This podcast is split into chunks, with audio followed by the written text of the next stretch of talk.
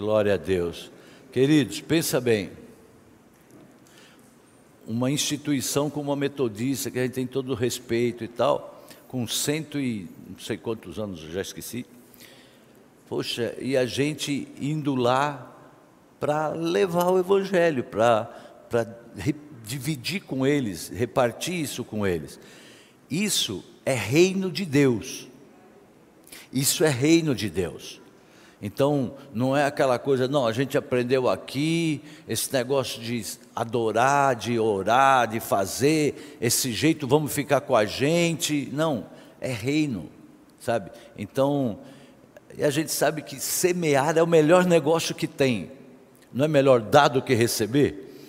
Então, isso que nós estamos fazendo é semear. A gente saiu daqui, não me lembro que ano agora, e nós fomos lá para os Estados Unidos para conhecer o que, que era esse iHope, que a gente nem sabe, nunca tinha ouvido falar. E a gente foi lá e ficamos lá no meio de um monte de só gringo, só, e a gente lá, aleluia, mas aí nos levaram para lá, conversou tal. Então, que isso já fique assim aí para o seu coração, sabe? Querido, é, a gente tem que dar uns passos. A gente tem, não sei, quantos aqui ouviram o momento de oração hoje? Alguém que está aqui ouviram? Ah, glória a Deus. A gente falava sobre ouvir a Deus. A gente precisa aprender a ouvir a Deus, e não é aqui, nem se fala, mas é em qualquer momento, que Deus pode falar com a gente a qualquer momento, nos levar para o caminho certo. E aí, quando você ouvir que Deus te deu algo, vai para cima em nome de Jesus. Vai para cima, não fique assim titubeando. E a palavra que nós vamos estar falando hoje é sobre constância, né? A diferença de quem tem constância na vida e de quem é inconstante, né? Quando você persegue algo, isso aqui que eu falei estava aqui, ó.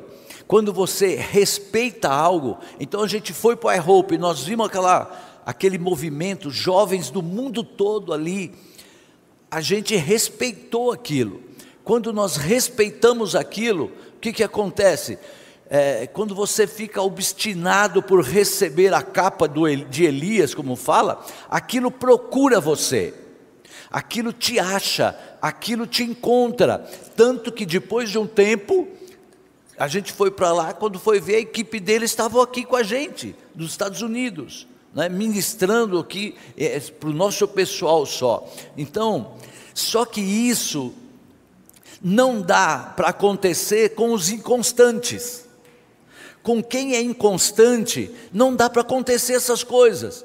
Porque hoje eu estou aqui, eu busco Deus, eu peço e tal. Amanhã eu não estou mais aqui, porque, sei lá por quê, eu estou aqui. Puxa, mas se Deus liberou algo para você ali, você não está mais lá. Se Deus te abriu uma porta de emprego e você ficou ali, olha, eu orei, Deus abriu a porta de emprego. Daqui a pouco, ah, não, tal, saiu, vou para outro canto. Quer dizer, o inconstante é muito difícil até dele ser abençoado, porque ele é inconstante. Hoje ele está, amanhã ele não está. Hoje eu sou dizimista, amanhã não vai dar. E está ganhando a mesma coisa. Hoje eu ajudo alguém, amanhã eu não ajudo, eu esqueci, eu sei lá o que. Então, a inconstância que muitos podem relacionar com temperamento. Ah, ele é assim porque é o, é o jeito dele. Uma vez ele está, outra vez não está. Ou algum tipo de criação, né? Ah, ele é assim por causa da criação que ele teve e tal. Na verdade, querido, a gente pode ver pela palavra de Deus que nós vamos ver aqui que a constância ela está relacionada à fé e a inconstância está relacionada com a falta de fé, ou seja, a incredulidade. Por que falta de fé? Eu venho para cá todo empolgado, daqui a pouco eu desisti. Sabe aqueles pescadores igual eu era? Jogava aqui, contava até 10, não deu nada, ia para lá, não deu nada, aí desisti de ser pescador e não fui mais pescar. Isso é ser inconstante. Vem aqui, depois muda para lá, fica assim, pulando minha mãe falava que macaco que muito pula quer levar chumbo. Hoje acho que nem sei se pode falar isso, né? Senão, a palavra de Deus diz assim, olha, em Tiago 1:8. Vamos, se você puder, abra comigo. É, eu vou ter que ler lá porque Tiago 1 do versículo 5 ao versículo 8. Se algum de vocês precisar de sabedoria, peça a Deus, generoso, e receberá. Peça a nosso Deus generoso e receberá. Ele não os repreenderá por pedirem. Deus não vai achar ruim. Mas quando pedirem, faça-o-no com fé, sem vacilar. Ah, hoje eu vou, amanhã eu não vou, hoje eu faço, amanhã eu não faço. Pois aquele que duvida é como a onda do mar, empurrada e agitada pelo vento. Vamos mais um. Ele não deve esperar receber coisa alguma do Senhor. Vamos no 8 também, não sei.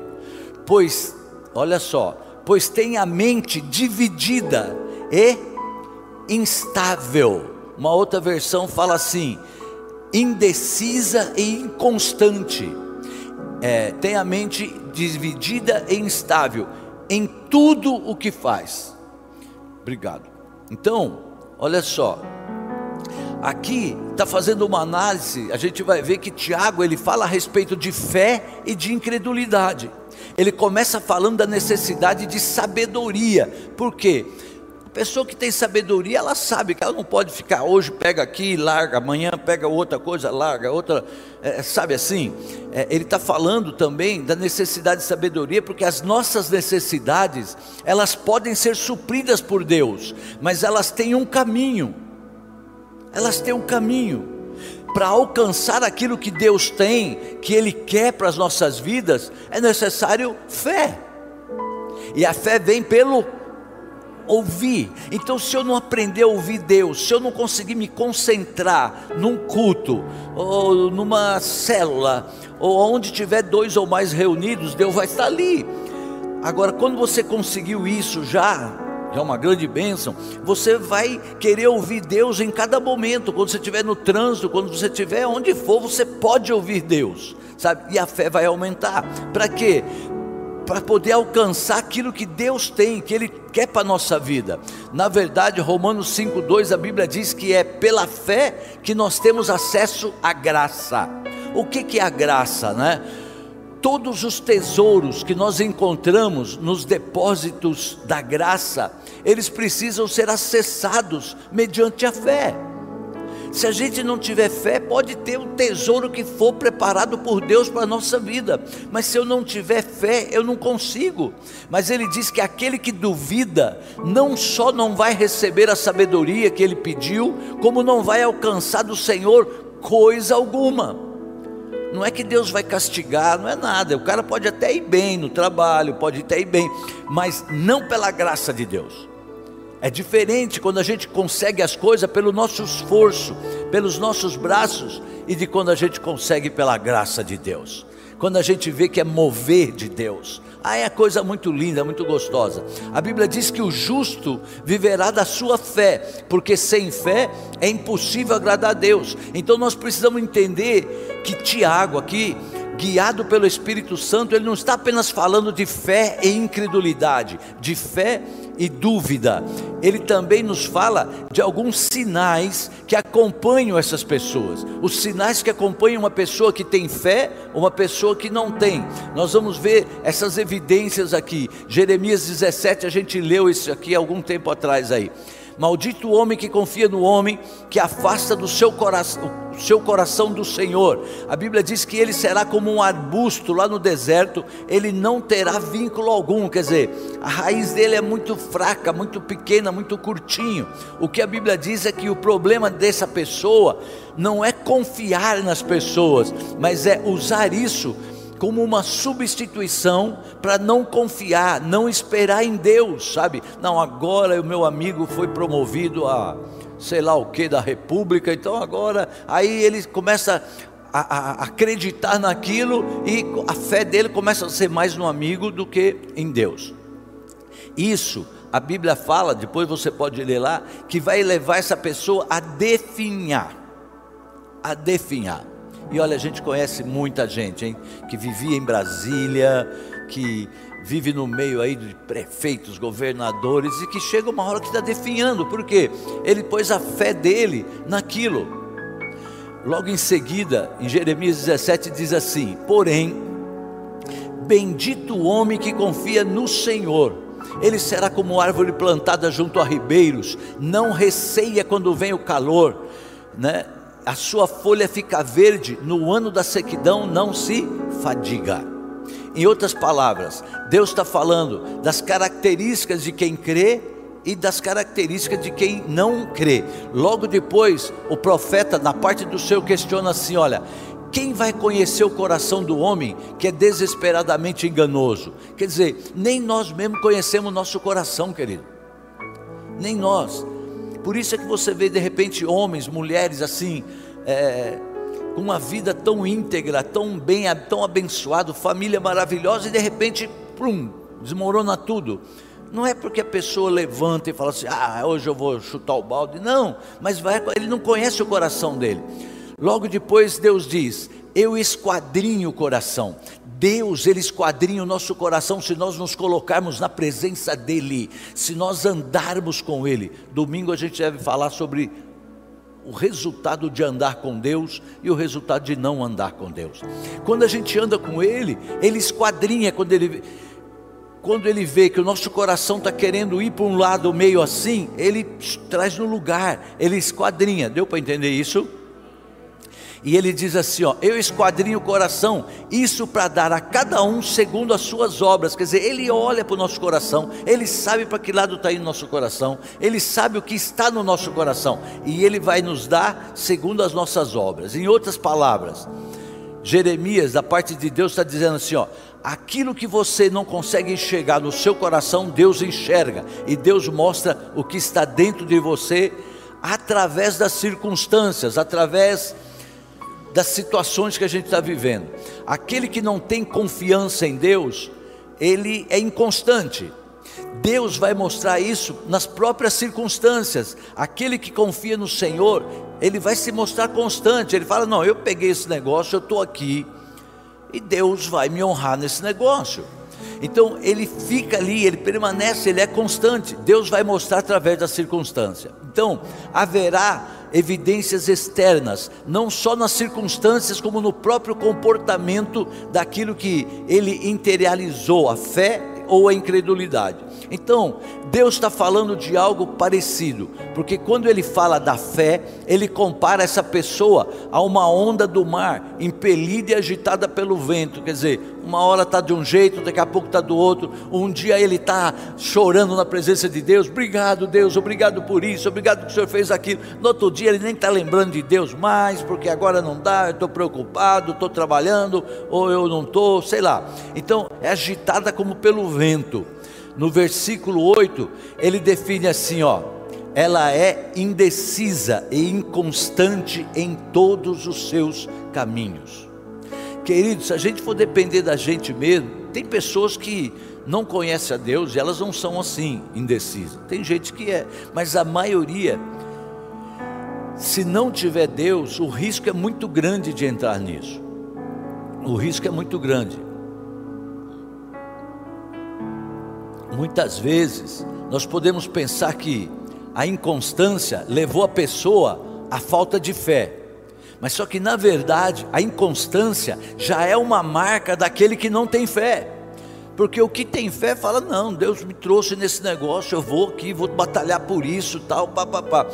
O que não tem fé, ele já é, ele já é inconstante, então é, a falta de fé o torna mais inconstante. Se isso é verdade, nós podemos ver assim pela palavra que isso é a constância é manifestação de alguém que tem fé. Amém? Quando você vê alguém que é constante, você vai conversar com aquela pessoa. Ele pode até não ser cristão, crente, evangélico, mas ele é uma pessoa que tem fé. Não, olha, é assim, sabe? Então é importante nós entendermos que isso é mais do que uma questão de temperamento ou de criação. Não é porque eu nasci assim, eu cresci assim, eu vou ser assim. Não, não é isso, sabe?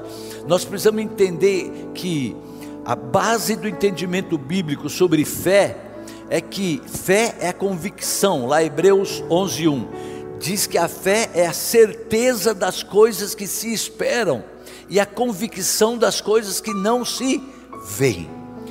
Eu não sei é, eu gostaria muito assim, sabe, que você fosse bem sincero. Quem aqui não está esperando nada assim pela fé? Tem alguém que não está esperando nada? Pode levantar sua mão. Tem alguém que não está esperando?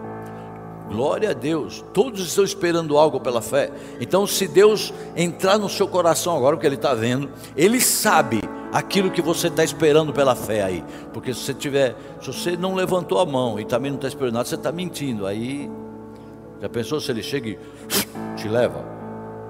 Né? Então, é importante que você faça assim, não, eu estou, isso aqui eu estou esperando pela fé, sabe? Porque Ele trabalha em cima disso.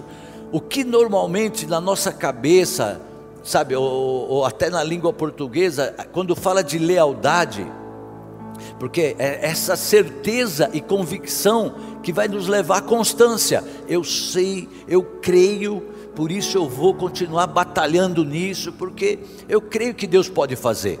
Então, a gente quando fala assim, ó, é, uma pessoa é fiel, né? quando fala de fiel, o que normalmente a gente imagina é lealdade, né? nós pensamos em fidelidade como lealdade, na verdade é uma expressão de quem tem fé.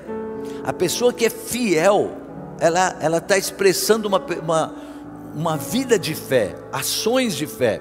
Jesus, na parábola lá dos talentos, ele fala que alguém, ele fala de alguém elogiando o bom servo, ele fala dizendo assim: ó, servo bom e fiel. Então, essa palavra traduzida fiel é a palavra como fé, servo bom e cheio de fé, firmado na fé. Então, fiel é aquele que tem fé, é aquele verdadeiro, sabe assim? Mas também fala de alguém que manteve a fé com a qual se comprometeu, quer dizer, poxa, eu me comprometi que eu vou crer nisso, tal, então eu vou crer. Você pensou, você fala para o seu filho, não filho, olha, eu creio em Deus que Ele pode fazer. Daqui a pouco o seu filho olha e você nem lembrou mais. Se ele perguntar, papai, e aquele negócio? Ah, ah, nem lembra mais. Sabe assim? Então a gente se manter, esse é verdadeiro, manteve a fé pela qual se comprometeu essa palavra fala de alguém que realmente abraçou uma convicção, abraçou uma certeza, sabe? E não abre mão dela, querido, para tudo na nossa vida, a gente precisa pedir a Deus que nos ministre isso, essa convicção, essa certeza, e que a gente não abra mão daquilo que Deus já pôs no seu coração, sei lá quando, um dia, e de repente, depois de passar por tudo isso que nós passamos, você está meio que assim, o Senhor está dizendo: ó, desse jeito, desse jeito, você não vai conseguir emplacar nem aquilo que eu quero te abençoar em 2022, porque você não está com convicção, você não tem certeza. E sem isso é porque você não tem fé. Sem fé você não vai conseguir. Sabe, quando Jesus é, então, fidelidade é expressão de fé. Eu me mantenho fiel porque eu sei que Deus, uma hora ou outra, no tempo dele, ele vai suprir.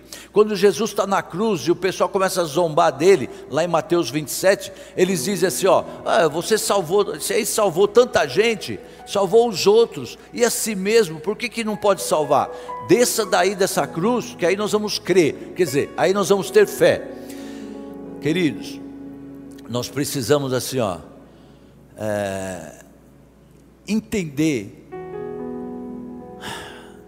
que é uma vida, é uma caminhada, são feitos de pequenos tijolinhos essa construção, é muito sério, é algo assim tremendo, mas que a gente tem que se tem que se preparar, tem que melhorar, sabe? Nós temos que entender não só o que gera convicção, como entender também qual será o resultado da convicção.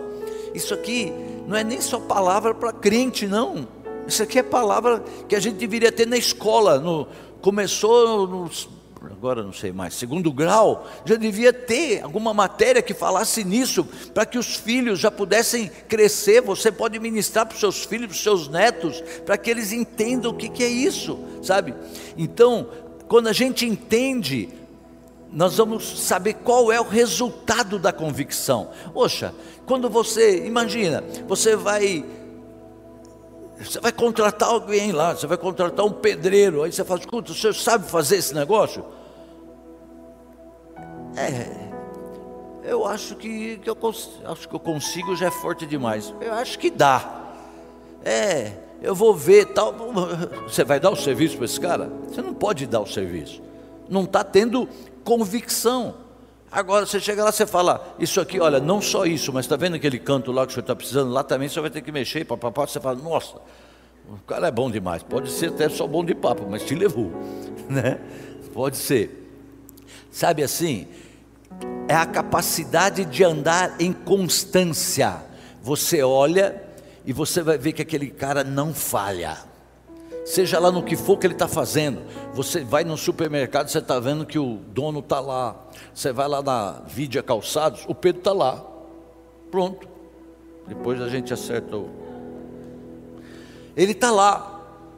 O que, que é? Constância. Se alguém chegar um dia para reclamar, sabe que o dono está lá. Sabe que as pessoas que trabalham com ele estão lá não sei quantos anos já, é um pessoal muito fiel. Sabe, não é que um dia está aqui, outro dia está ali, outro dia está não sei outro lugar. Entender isso, querido, é, é constância, porque sem a constância é porque não tem fé. A certeza ele vai demonstrar depois de, de um tempo que as pessoas olham e falam: esse cara é constante no que faz. Então eu posso contar com outras pessoas aqui na igreja, eu posso contar com o André no estacionamento, posso. Antes de eu chegar, ele está aí, muito antes. Então eu não fico com medo, será que alguém vai abrir o portão? Não, eu já fico em paz. Pesou mais responsabilidade, André. E os outros também, que muitos já fizeram, em outras áreas fazem. Já pensou, o pessoal das crianças? São constantes. A gente já recebeu pessoas aqui que saíram de uma outra igreja, porque um dia tinha escolinha, outro dia não tinha, né? Um dia tinha, outro dia não tinha. Ela falou: não, eu não, poxa, não é constante, não é constante. O nosso agora não está tendo por cuidado, e você sabe disso, está voltando. Entender isso pode nos ajudar em muitas coisas boas, querido. Algumas pessoas dizem assim: apóstolo, é, eu admiro o seu dinamismo, a sua dedicação, o seu empenho. E a minha resposta é o seguinte: olha, um dia Deus falou comigo. Meu, o que Deus fez na minha vida, eu sendo um leigo, Deus mudou a minha história, Deus mudou a história da minha família, sabe? Deus me honrou, Deus me livrou, sabe lá eu de quantas coisas, vai saber onde é que estava ali o meu casamento, onde é que estariam meus filhos, vai saber Deus me honrou, e se um dia eu aceitei fazer a obra dele, que não era isso aqui, era diácono lá porta e tal, desde o dia que eu peguei e que eu entendi, falei: é isso aqui, eu vou ser fiel, eu vou fazer. E alguém um dia me disse: olha, não tem melhor pagador do que Deus, ninguém paga igual a Deus, eu posso dizer para vocês que não paga mesmo. Não tem ninguém que recompense mais do que Deus, porque Ele recompensa em área que a gente não pode fazer nada. Então, como é que eu vou isso? Ele me convenceu, sabe? Então eu procuro dar uma resposta para aquilo que Ele fez com um ato de fidelidade, que é um ato de crer seguido de obediência. Eu creio que Deus foi Ele que mudou minha vida, então eu creio nisso. E aquilo que ele me pediu para fazer, ou que nem pediu que eu posso fazer, eu vou fazer o melhor que eu puder. Agora, com certeza, existe áreas da minha vida onde eu não demonstro a mesma convicção. Eu sei disso. Por isso eu digo que a convicção não é apenas uma questão de temperamento ou de criação que a gente teve. A mesma pessoa, ela pode ser muito convicta em uma área e nem tanto em outra. Dá para entender isso? Então, é, porque isso tem a ver com o quanto nós alimentamos essa convicção. Então, quando eu me coloquei que eu ia fazer a obra de Deus, eu me alimentava disso, porque eu estava lendo, ouvindo alguma coisa, eu sabia que Deus é fiel e Ele ama os fiéis, Ele ama. Você faz um pouquinho e você dá um passo para Ele, Ele dá cem na sua direção, resolvendo coisa que você não ia resolver nunca, nem e principalmente a paz, que você pode ir para onde você quiser, você pode ter o dinheiro que você quiser, paz vem de Deus se eu tenho, se eu posso servir aquele que me dá paz, meu Deus, eu vou fazer o melhor possível. Mas e quando você fica doente? Quando eu fico doente, eu trato. Eu trato, eu tomava uma injeção antes do culto para a coluna e uma quando acabava o culto para poder ir para casa. de tanto que doía a coluna. Mas eu não parei não, graças a Deus, sabe? Eu já me dedico a fazer pilates há uns cinco anos. Mas eu sei que a minha convicção para pilates não é a mesma que eu tenho para aqui, para a obra que, que eu faço como pastor. Não é a mesma. Aqui, meu, eu venho qualquer jeito e tal. No Pilates, eu tenho que me esforçar. Porque não é a mesma convicção de que, não, vou lá, já vou fazer e tal. É, a gente estava vindo para cá e uh, amanhã tem Pilates. Eu falei, uh, glória a Deus, porque é muito bom. Deixa eu falar que é muito bom, sou amanhã Roberta torce a gente. Então, na verdade, isso a gente tem que ir alimentando, querido.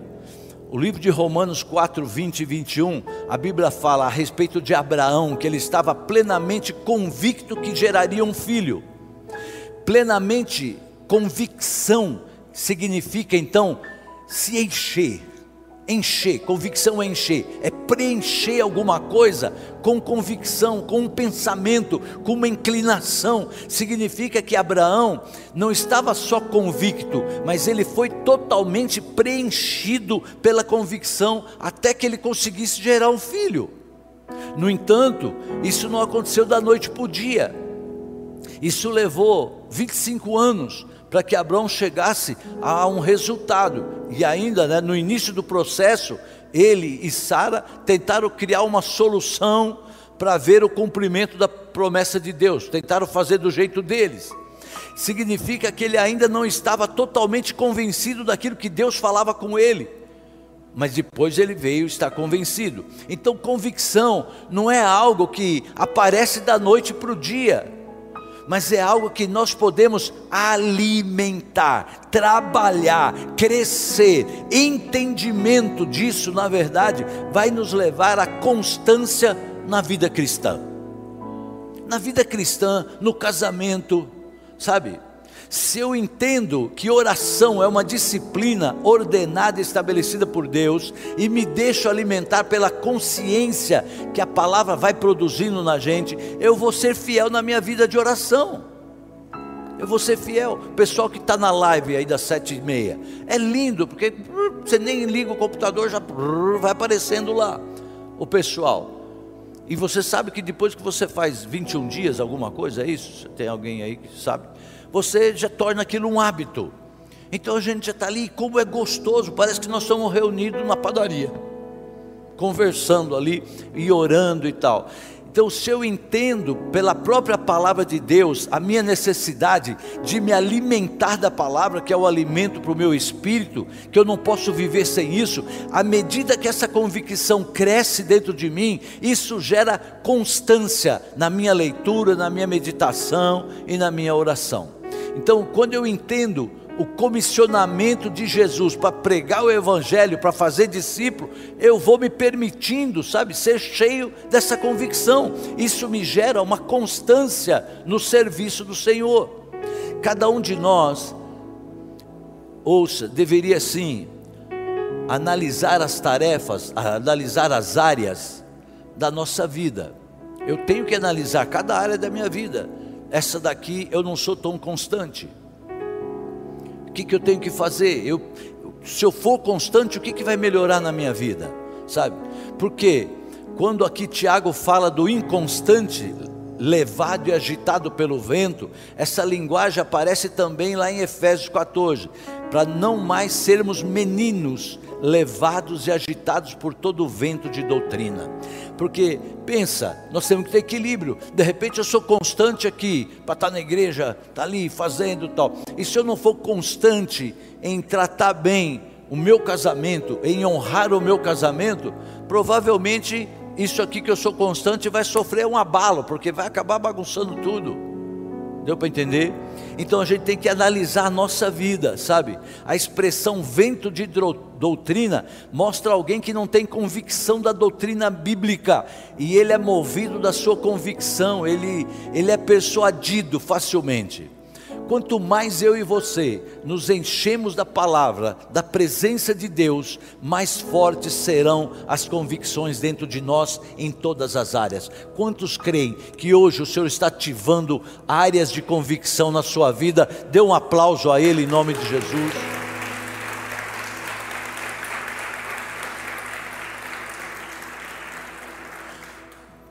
mais convictos nós seremos.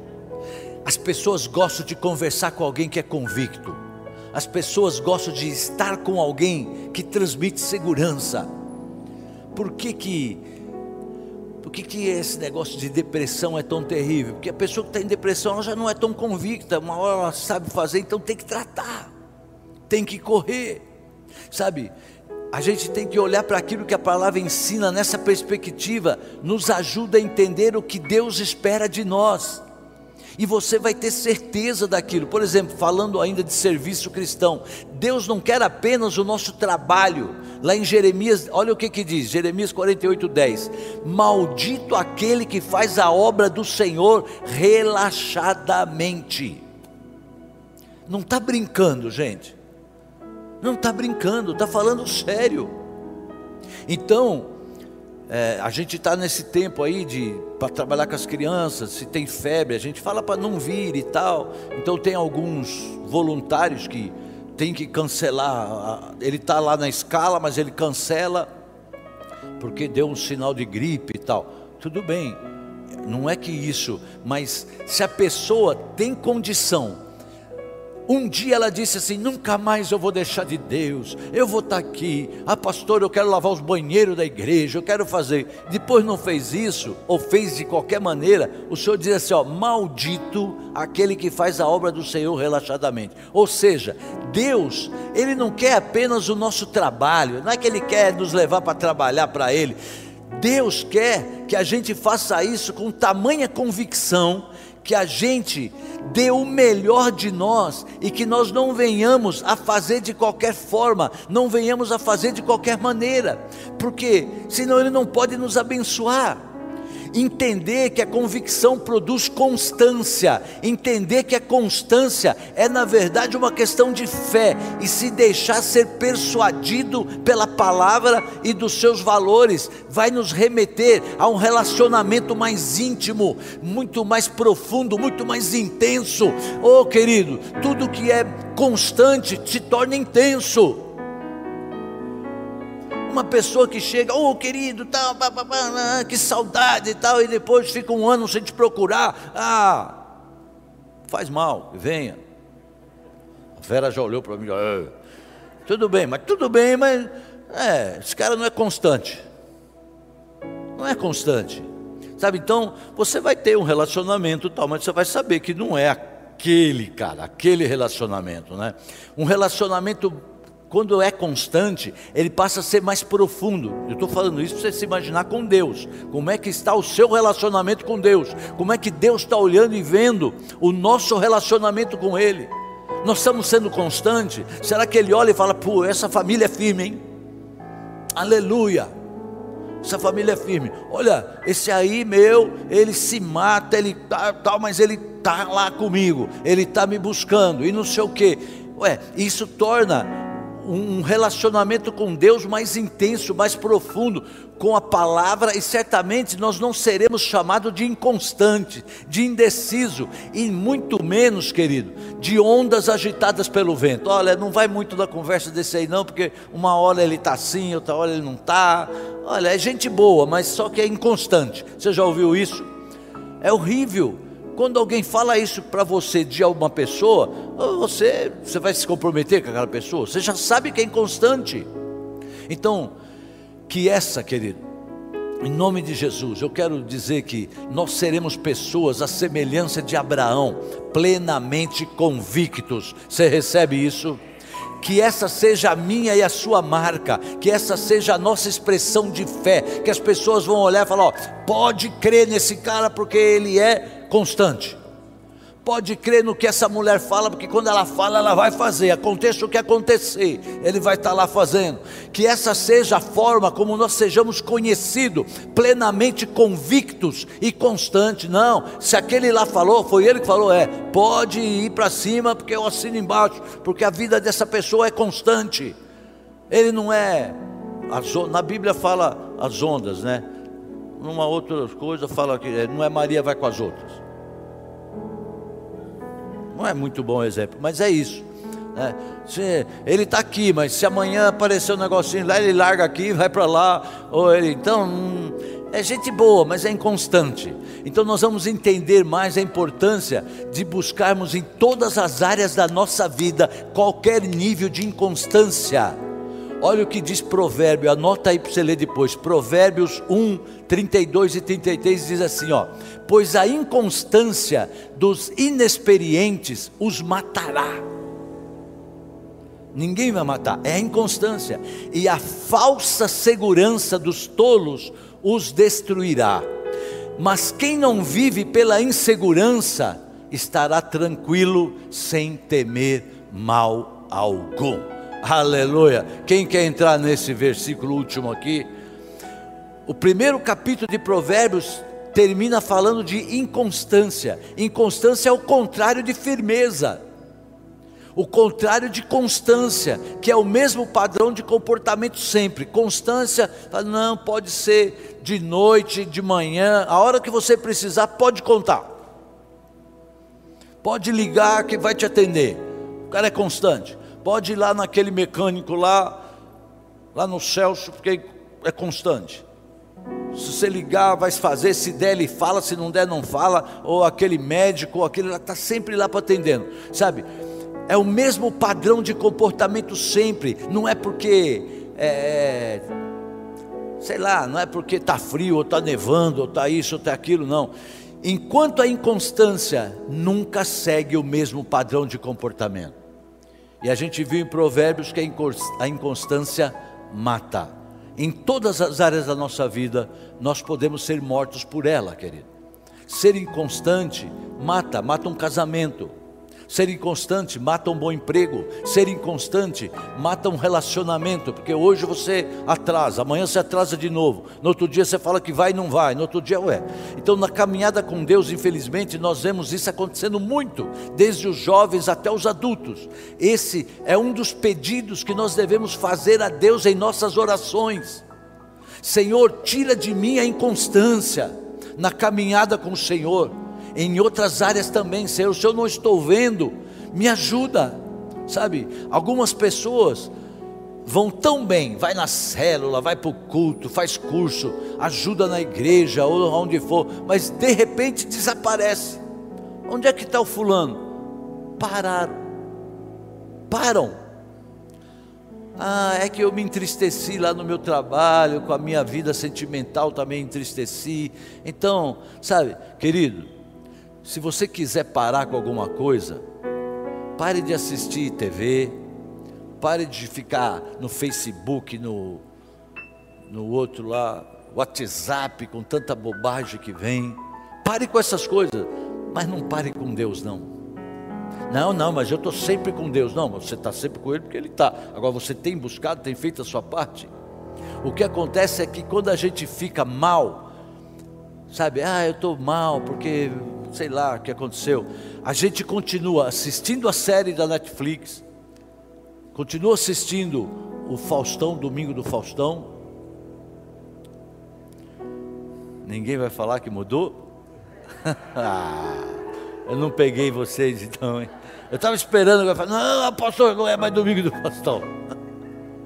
Sabe assim, é, a gente continua marcando com os amigos, a gente continua visitando os amigos, glória a Deus você fazer tudo isso. Mas por quê? Que as coisas de Deus você tem que parar. Por que você não para com a Netflix? Por que você não fala para o seu amigo, olha, eu não vou comer a pizza com você hoje, porque eu estou um tempo assim que eu quero ficar mais sozinho e tal. Não é. Ah, pastor, olha, eu estou entregando o meu cargo porque eu estou passando por uma fase difícil. Um aviso, querido. Jesus, ele não leva em conta fase. Não, não leva. Não leva porque Ele quer usar a gente em toda fase, Ele quer tratar a gente, quer nos abençoar. Então, se Jesus vier colher os frutos e nós estivermos numa fase ruim, nós não vamos ter fruto, sabe? Toda boa dádiva e todo dom perfeito vem do alto, descendo do Pai das luzes, em quem não há mudança nem sombra de variação. Deus não muda aquilo que Ele planejou, que Ele prometeu para a tua história. Vou repetir: Deus não muda, não tem variação, Ele é o mesmo, sabe? Quem sabe não tem dado certo para muitas pessoas as coisas, porque elas não estão sendo constantes nem mesmo a sua identidade. Então, é, você não precisa ser o melhor do que você faz, mas só que não pare, seja constante. Com certeza, é, você indo até o final, vai ter a sua recompensa. Obedece o que Deus lhe mandou fazer e os resultados chegarão. Eu acredito no Deus da constância, porque Ele não tem sombra e nem variação. Sabe, se você fica com raivinha de Deus, Ele continua amando você, porque Ele não muda. Ele não muda. Então você pode variar, Ele não. Querido, não tem essa de ficar, sabe, elogiando a esposa uma vez por ano, ou dando flor uma vez por ano. Seja constante naquilo que for. Eu não sou de dar flor, então eu sou constante, já que eu não dou, não dou. Não, não é assim. É, não é o meu, mas eu faço que algumas coisas eu sou constante, né? Tá bom. É, sou constante. para jantar, para tomar café. Eu sou constante para ajudar, para servir. A minha linguagem de amor não é flor. Mas eu amo flor, eu gosto. Mas a minha linguagem de amor, de repente, é fazer algo que ela tem que fazer, eu vou e faço, tal. Então, o que é que você está sendo constante o que é que você não está sendo? Feche os seus olhos. Clame ao Espírito Santo que te mostre isso agora. E depois que terminar isso aqui, essa ministração, aqueles que quiserem uma oração, venha para frente. Que nós vamos estar orando com você em especial. Se você está dizendo assim, apóstolo, eu descobri que eu sou inconstante, que eu estou precisando ser mais constante em algumas coisas. E nós vamos estar orando com você. Mas agora, você que está em casa, tire esse tempo, você que está assistindo em outro dia, diga para ele: Senhor, em nome de Jesus, eu quero colocar cada um dos teus filhos diante de você, diante do Senhor, aqueles que estão aqui, aqueles que estão em casa, no trabalho, meu Deus, que venha essa revelação. Senhor, que se cumpra na vida de cada um aquilo que o apóstolo Paulo diz: seguir firme na constância de Cristo. Então, está dizendo que com Ele é mais fácil. Senhor, sê com cada um de nós, revela-nos áreas da nossa vida que nós não estamos sendo constantes, porque tudo que nós precisamos está no Senhor. Então, nos ajude a ser constante em buscar o Senhor, nos ajude a sermos constantes naquilo que o Senhor pediu para a gente fazer, nos ajude a sermos constantes como pais, como filhos, como sacerdote, como líder, em nome de Jesus, em nome de Jesus, querido, o nosso fruto lá na frente, o nosso futuro é fruto da nossa constância agora.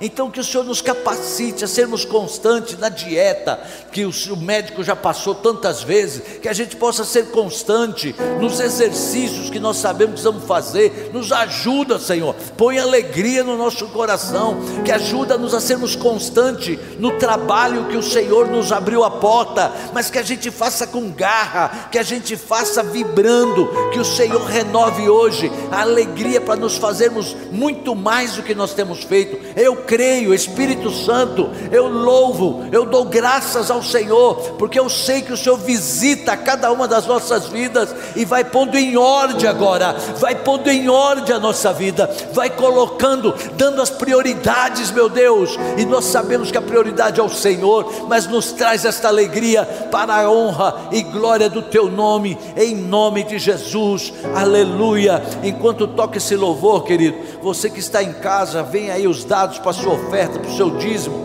Se você é dizimista e por acaso esqueceu, esse é o momento, faça isso. Nós, hoje é o último dia do mês.